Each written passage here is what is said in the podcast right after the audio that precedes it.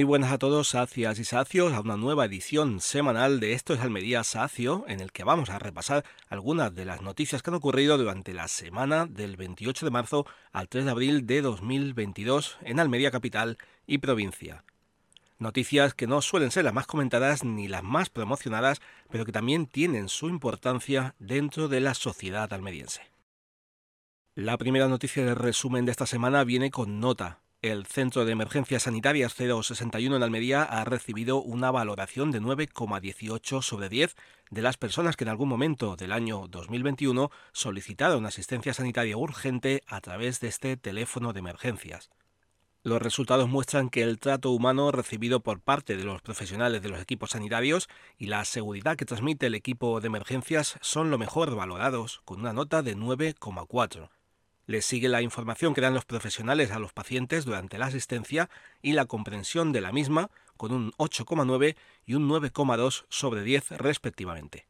Otros datos a tener en cuenta a la hora de puntuar a los profesionales del 061 son la atención prestada, con un 8,6, y la amabilidad y el interés prestado durante la atención telefónica, con un 9,1 y un 8,7. Y es que los almerienses año tras año siguen puntuando con nota de excelente el servicio que presta el Centro de Emergencias Sanitarias 061 en Almería. Un servicio sanitario que cuenta con una sala de coordinación de urgencias y emergencias situada en el Centro de Alta Resolución de Especialidades en la Bola Azul, donde gestores especializados y personal sanitario del 061 reciben todas las llamadas de urgencias y emergencias por las diferentes líneas de acceso. La encuesta a los usuarios tiene como finalidad el conocer la opinión de la ciudadanía sobre las distintas fases del proceso de atención sanitaria a las urgencias y emergencias. Esta engloba desde la recepción de la llamada en los centros de coordinación, donde se reciben anualmente más de un millón de solicitudes, hasta la asistencia ofrecida a los pacientes que lo necesitan. El Centro de Emergencias 061 en Almería dispone de una plantilla de 55 profesionales que consta de 20 médicos, 16 enfermeras y enfermeros y 19 técnicos de emergencias. Dispone además de dos UBIs móviles situadas en el Centro de Alta Resolución de Especialidades y otra en el Hospital de Poniente en el Ejido. También tiene a su disposición un equipo de coordinación avanzada ubicado en Vera, un vehículo de apoyo logístico para emergencias colectivas, un equipo de traslado de pacientes críticos entre hospitales y un helicóptero sanitario situado en Baza que atiende las emergencias por vía aérea y realiza los traslados de los pacientes críticos a hospitales de referencia. El ayuntamiento convertirá el Cerro de San Cristóbal en la Puerta de Almería, Así ha descrito el alcalde de la ciudad, Ramón Fernández Pacheco, el nuevo proyecto del consistorio para el casco histórico. Una obra que tendrá una inversión de 3,5 millones de euros y cuyo plazo de ejecución será de 18 meses. En la presentación estuvo presente el alcalde de Almería acompañado por la concejal de Urbanismo e Infraestructuras, Ana Martínez Lavella, y del redactor del proyecto, el arquitecto Jesús Basterra. El objetivo principal, según Jesús Basterra, consiste en la regeneración urbana y paisajística que se extenderá sobre una superficie de 2,5 hectáreas y se convertirá por derecho propio en una de las zonas más visitadas de Almería, un gran mirador de la ciudad que estará a solo 5 minutos del centro neurálgico de Puerta Purchena. Caminos accesibles desembocarán en la esplanada del Sagrado Corazón, estructura principal del Cerro de San Cristóbal, cuya propuesta en este proyecto es la denominación del lugar como Plaza Ángela Fornovi. La proposición es un reconocimiento a la inagotable labor de esta almeriense que durante años propuso la construcción del monumento al Sagrado Corazón de Jesús en la cúspide del cerro. El proyecto incluye la demolición de la escalinata existente que será sustituida por una nueva que colocada en el eje principal del monumento se desarrollará en seis tramos en zigzag y situará puntos de descanso en cada uno de ellos. Al monumento se accederá a través de un nuevo viario que recuperará el trazado del barrio demolido, reconvirtiendo lo que fueron infraviviendas en jardines escalonados. Lo que en su día fueron las calles Miralsol, San Cristóbal, Gritos o Goya se recuperarán como caminos peatonales en su misma ubicación y con el mismo nombre, pero adaptándolos a las actuales necesidades de accesibilidad. El nuevo camino peatonal tendrá dos puntos de conexión a través de la calle Pósito. El primero estará en la parte sur, frente a las escaleras que suben desde la Plaza Vieja junto al Centro de Interpretación Patrimonial. El otro estará al norte del edificio de la Gerencia Municipal de Urbanismo, frente a las calles Luzán y Covadonga. El segundo acceso mantendrá su tramo actual desde el Camino de San Cristóbal, pero con una propuesta en la que se conservará la calzada de 5 metros, ampliándola con aceras a ambos lados, y hasta los 10 metros alcanzando la calle Loma de San Cristóbal para permitir el cambio de sentido de vehículos y la colocación de contenedores de basura. Habrá además una zona de aparcamiento con 27 plazas, dos de ellas destinadas a vehículos de personas con discapacidad. A su vez, este espacio se verá completado con el aparcamiento que se construirá en las calles Pósito, Antonio Vico y Camino San Cristóbal con capacidad para 50 vehículos. Se plantarán hasta 70 árboles que pretenden ser una integración paisajística que venga a corregir la distorsión sobre la zona que provocan la presencia de las viviendas, completando los espacios mediante el uso de planta arbustiva y tapizante adaptados al suelo y al clima del lugar. El proyecto se completará con la dotación de iluminación integrada que realce el monumento y reoriente los recorridos a través de los caminos peatonales que se establecerán en toda la zona, teniendo presente el carácter antivandálico que deben tener todos los componentes que se incluyan en el desarrollo del proyecto. La creación del segundo Plan Municipal de Discapacidad del Ayuntamiento de Almería incluye 50 acciones evaluadas por las propias asociaciones para mejorar la vida de todos los almerienses más concretamente las más de 16.000 personas en la capital que tienen algún tipo de discapacidad física, psíquica, sensorial o mixta. El 52% de ellas son mujeres y más de la mitad tiene 65 años o más. Con este plan se pretende colaborar con las entidades sociales en campañas de sensibilización y en la difusión de actividades organizadas por las asociaciones, además de editar una guía sobre discapacidad en lectura fácil. Incluye también un programa para garantizar el acceso a las nuevas tecnologías por parte de personas con diversidad funcional y una colaboración constante con la Oficina de Vida Independiente, además de a través de programas de respiro familiar y acompañamiento. Paola Laínez, concejal delegada de Familia, Igualdad y Participación del Ayuntamiento de Almería. Es el segundo plan municipal de discapacidad del Ayuntamiento de Almería, que va a tener una vigencia entre el año 2022 y el año 2025. Esto es un plan eh, que viene a dar continuidad al trabajo que se inició con el primer plan y que ha sido elaborado gracias a la participación y a la colaboración activa de más de 40 asociaciones de personas con discapacidad a través de un proceso que ha incluido hasta 158 acciones participativas. Siempre lo hemos hecho de la mano del Consejo Local de Discapacidad. Tiene como objetivo fundamental el desarrollo de acciones y líneas de trabajo dirigidas a mejorar la calidad de vida en la ciudad de Almería de las personas que tienen discapacidad y, por supuesto, a favorecer la mayor integración y la inclusión en la sociedad almeriense. En la ciudad de Almería, actualmente el 8% de la población que hay censada tiene algún tipo de discapacidad. Con estos datos y sin perder de vista el objetivo del Ayuntamiento de Almería de trabajar de una manera transversal entre todas las áreas que conforman el ayuntamiento, lo que queremos es eh, trabajar de cara a lograr que las personas con discapacidad logren y avancen hacia una autonomía y participen activamente en la sociedad.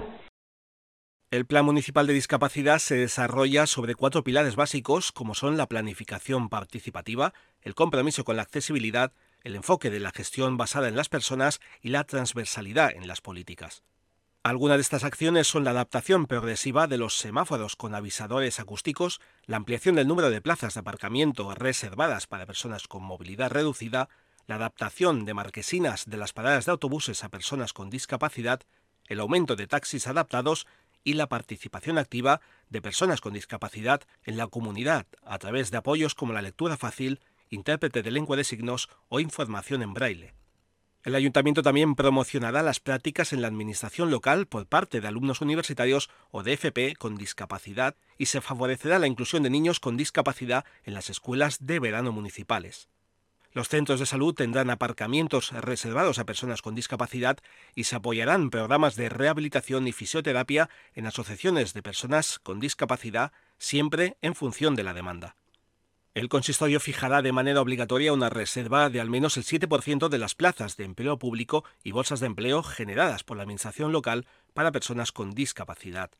Se crearán también reservas específicas para personas con discapacidad intelectual Otras acciones son la eliminación de barreras en los entornos urbanos donde viven personas con discapacidad y la traducción a lengua de signos de los eventos promovidos por el ayuntamiento. Los clubes deportivos realizarán campañas de acción para la práctica deportiva entre personas con discapacidad.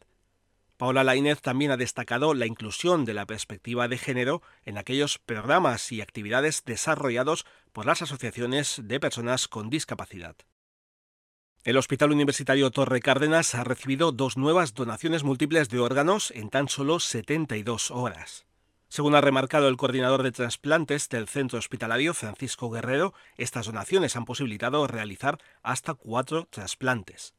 La donación también ha sido tanto de córneas como de tejido osteotendinoso. Desde el Hospital Universitario Torre Cárdenas han agradecido una vez más la confianza, solidaridad y disposición de las familias de los donantes que en un momento tan duro como la pérdida de un ser querido han accedido a la donación de sus órganos.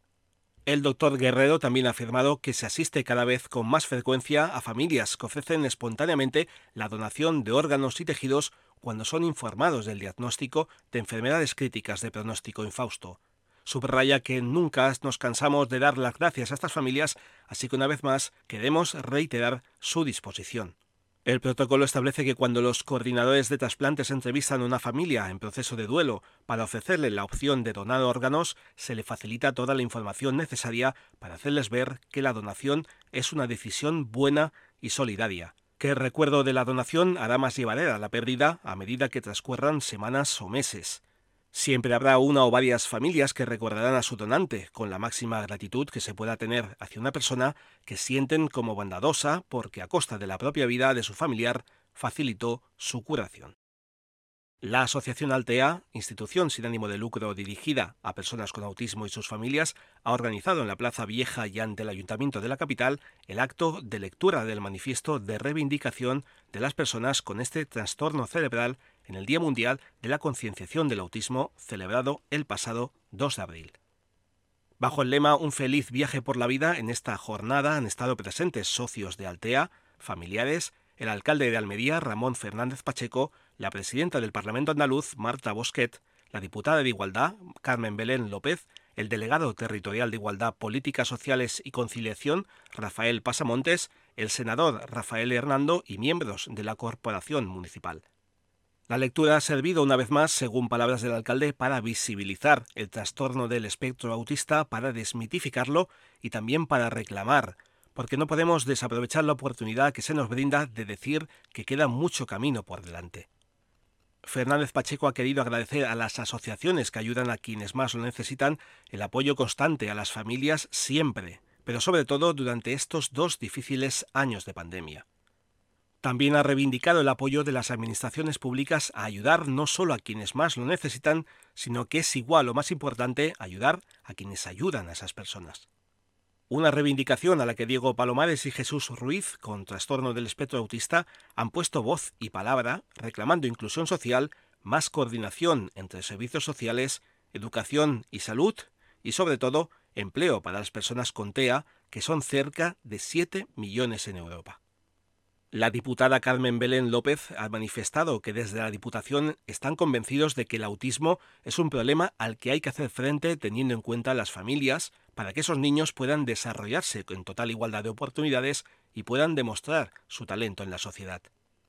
Ramón Fernández Pacheco ha concluido la lectura del manifiesto en favor de las personas con autismo que hay que seguir trabajando para que la sociedad española y almeriense sea cada vez más inclusiva que las diferentes capacidades que uno tiene jamás se conviertan en una barrera para poder disfrutar de una vida plena, y que esta reivindicación tiene que estar siempre presente. El Hospital de Poniente también se ha unido a esta jornada reivindicativa en el Día Mundial de Concienciación sobre el Autismo. La Comisión de Humanización del Hospital de Poniente ha organizado diferentes actividades para concienciar y sensibilizar sobre el autismo a profesionales y usuarios gracias al proyecto Ponientea, creado para mejorar la atención a las personas con trastorno del espectro autista. Durante la mañana han inaugurado un espacio en homenaje a todas las personas con autismo, un banco de descanso de color azul con el lema Lo diferente nos hace iguales, que está dedicado a recordar y reflexionar sobre las necesidades especiales de las personas afectadas de TEA. Al acto ha asistido el director gerente del Hospital de Poniente, Pedro Acosta, junto a un gran número de profesionales del recinto sanitario que también han querido sumarse a esta iniciativa. Eh, desde la Comisión de Humanización, bueno, que, lleva trabajando ya muchos años en muchas líneas diferentes de, trabajo, una de, las más importantes para nosotros es la, que tiene que ver con, la atención al, paciente con trastorno de espectro autista, que como digo hoy celebramos eh, intentando eliminar barreras y facilitar el paso de estos pacientes eh, por diferentes áreas del hospital, bueno, pacientes que, tienen una complejidad especial e intentamos facilitar, como digo, este paso tanto a ellos como a sus familiares que al final son los que tienen que, llevarlos por, por todo el hospital. El vestíbulo del edificio de consultas externas ha contado con una mesa informativa en la que se han expuesto los trabajos realizados durante la semana en el área de hospitalización pediátrica unos talleres en los que se ha trabajado la emoción y la sensibilización con los menores ingresados para conocer más sobre esta enfermedad. En esta mesa informativa también se han mostrado herramientas de consulta que ayudan a romper las barreras que dificultan la comunicación. Esther Cascos, Andrés Martínez y Laura Martos, miembros del grupo Ponientea, han destacado la necesidad de ponernos en el lugar de estas personas y sus familias y disminuir las barreras no solo de comunicación y atención, sino también de empatía. El trastorno del espectro autista es una alteración del desarrollo neuronal que provoca dificultades en la comunicación e interacción social, en la flexibilidad del pensamiento y en la conducta. Acompaña a la persona a lo largo de toda su vida, aunque sus manifestaciones y necesidades cambian en función de las distintas etapas del desarrollo y de las experiencias adquiridas. Se estima que afecta a uno de cada 100 niños y niñas.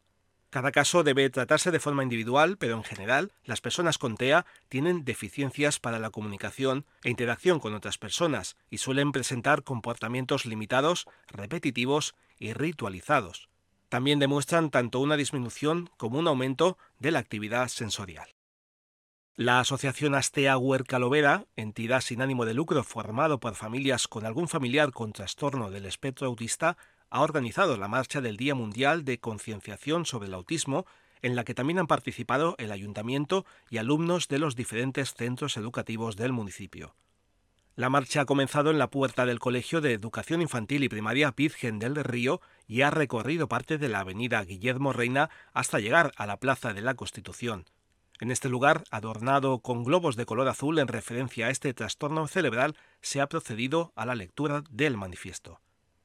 La presidenta de Astea, Mónica López, ha comentado que la campaña de este año quiere hacer llegar a la sociedad las necesidades y los deseos de las personas con autismo y sus familias en relación a cuestiones clave que tratan de forma directa sobre su calidad de vida, como la detección precoz y la atención temprana, la educación, el empleo, el apoyo adecuado para la inclusión en la comunidad, el respeto a sus preferencias individuales y a construir una vida independiente y tener una atención sociosanitaria adecuada y específicas en todas las etapas de la vida. Por otro lado, la concejal de Bienestar Social, Mónica Sánchez, ha agradecido a la asociación la labor que realiza, siendo un ejemplo para toda la sociedad trabajando de manera altruista y apuntando que desde el ayuntamiento caminan a su lado para romper barreras por el autismo y hacer una sociedad más inclusiva y accesible. El pasado mes de noviembre se inauguró en el municipio el Centro de Intervención Integral de Trastorno del Espectro Autista. El proyecto da servicio a toda la comarca en el que se gestionan las tramitaciones administrativas, se ofrece apoyo psicológico, servicio de logopedia y el programa de inserción sociolaboral para las personas adultas con TEA. La Asociación Astea Autismo nació en el año 2017 por un grupo de cinco familias ante la diversidad de necesidades que en esos momentos presentaban las personas con trastorno del espectro autista y la carencia en el levante almeriense de medio alguno para una atención individualizada y el apoyo a sus familias. El Festival Salinas Sound recibirá el verano en Roquetas de Mar al ritmo de reggaetón y música urbana. Tras su fallida inauguración hace dos años por causa de la crisis sanitaria, el Salinas Sound Festival celebrará su puesta de largo el sábado 25 de junio de 2022 con un cartel compuesto por estrellas nacionales e internacionales del género de la música urbana. El reggaetón, el hip hop hispano, el pop latino y la fusión de trap con flamenco se unirán en un gran festival de 10 horas de duración que se celebrará en los alrededores del campo de fútbol Antonio Peroles. El Salinas Sound Festival ha confirmado ya cuatro artistas en sus redes sociales. El primero es de la casa, se trata del almeriense RVFV, uno de los favoritos de la escena urbana nacional con su trap sincero y reivindicativo. El segundo es Reels B, un rapero de Palma de Mallorca que saltó a la fama con el tema A mí en 2019, convirtiéndolo en un auténtico éxito que ya supera los 300 millones de visitas en YouTube. Los dos siguientes son el joven artista granadino Camin y el alicantino Kit Keo. El equipo de contratación sigue trabajando de manera intensa para ultimar un cartel artístico de gran impacto en el que en unos días podría anunciarse el fichaje de una de las mayores estrellas mundiales del reggaetón. El Salinas Sound Festival nace como iniciativa de un grupo de empresarios almerienses que en 2020 se propuso crear en Roquetas de Mar el primer evento de ritmos urbanos de la provincia. Su objetivo es crear un poderoso imán cultural para enriquecer la oferta turística del municipio y conectar con el género musical más de moda entre la generación de los millennials y la generación Z. La organización del festival busca situar el municipio de Roquetas de Mar en el mapa de los grandes eventos musicales en España y contribuir a ampliar la propuesta turística de sol y playa del municipio y de toda la comarca del poniente almeriense. El deseo de la promotora del Salinas Sound Festival es que el evento crezca año tras año hasta convertirse en una cita de referencia musical a nivel nacional. Para esta primera edición el objetivo es alcanzar la cifra de los 10.000 asistentes. Las entradas para el Salinas Sound Festival se pusieron a la venta a principios de marzo y la primera tanda a precios promo ya se han agotado. Sin embargo, está a la venta otra tanda de 300 entradas al precio especial de 27 euros y también las primeras 50 reservas para la zona de acampada a un precio de 5 euros. También se pueden adquirir entradas VIP por valor de 50 euros y otras reservas a precios más elevados. La compra de entradas y futuras informaciones sobre los artistas confirmados se pueden obtener online a través de la web oficial www.salinassoundfestival.com. La primera gala de premios LGBTI de Almería se celebrará el sábado 21 de mayo en el Teatro Apolo de la capital. Una gala que pretende convertirse cada año en un punto de referencia premiando a quienes con su trabajo y constancia ayudan a terminar con la LGBTI fobia en la provincia de Almería y convertir la provincia en un lugar más igualitario y diverso. El acto estará compuesto por dos eventos en los que se tratarán diversos temas como la situación del colectivo en el deporte, la cultura o la educación. Por la mañana se realizará la grabación en directo de El Ratico, un podcast feminista y LGBTI, dirigido por cafés feministas y Almería con Orgullo, a través del programa Días de Radio de la emisora municipal de Huércal de Almería, Candil Radio. El evento comenzará a las 11 de la mañana y será totalmente gratuito. Todo aquel que quiera asistir podrá ser parte del programa en el que habrá alguna que otra sorpresa. Por la tarde a las 19.30 horas dará comienzo la gala de premios en la que se pretende dar reconocimiento a todas las personas que luchan día a día para concienciar y promover la diversidad LGBTI en la provincia de Almería. Durante el acto habrá monólogos, música, entrevistas y por supuesto se hará entrega de los premios a los ganadores. Para esta primera edición habrá cinco categorías distribuidas de la siguiente manera. A la trayectoria y activismo LGBTI en la provincia, porque tú lo vales, dirigido a las influencers LGBTI de Almería, Cultura LGBTI para las personas dedicadas a la cultura, Proyecto Educativo LGBTI a la entidad que más trabaje la educación en diversidad y Educando en Diversidad a la persona con mayor trayectoria en educación LGBTI. Para asistir al evento de la tarde se pueden adquirir las entradas a partir del 5 de abril en las tiendas adheridas como son Discos La Caverna, calle Minero 14, Love and Riot Tattoo, calle Trajano 9, Escape Room The Dark Machine, calle Don Juan de Austria 34, tienda Los Juegos de Saurón, calle Gerona 27 y en la panadería La Deliciosa, puesto número 42 del Mercado Central de Almería. El Ayuntamiento de Roquetas de Mar, a través del área de presidencia, se prepara para poner en marcha Roquetas Marketplace, la plataforma online de apoyo al comercio local. Durante estos días se celebran diferentes reuniones y mesas de trabajo para dar los últimos retoques a la puesta en marcha de este nuevo centro comercial virtual que está especialmente creado para el comercio de este municipio.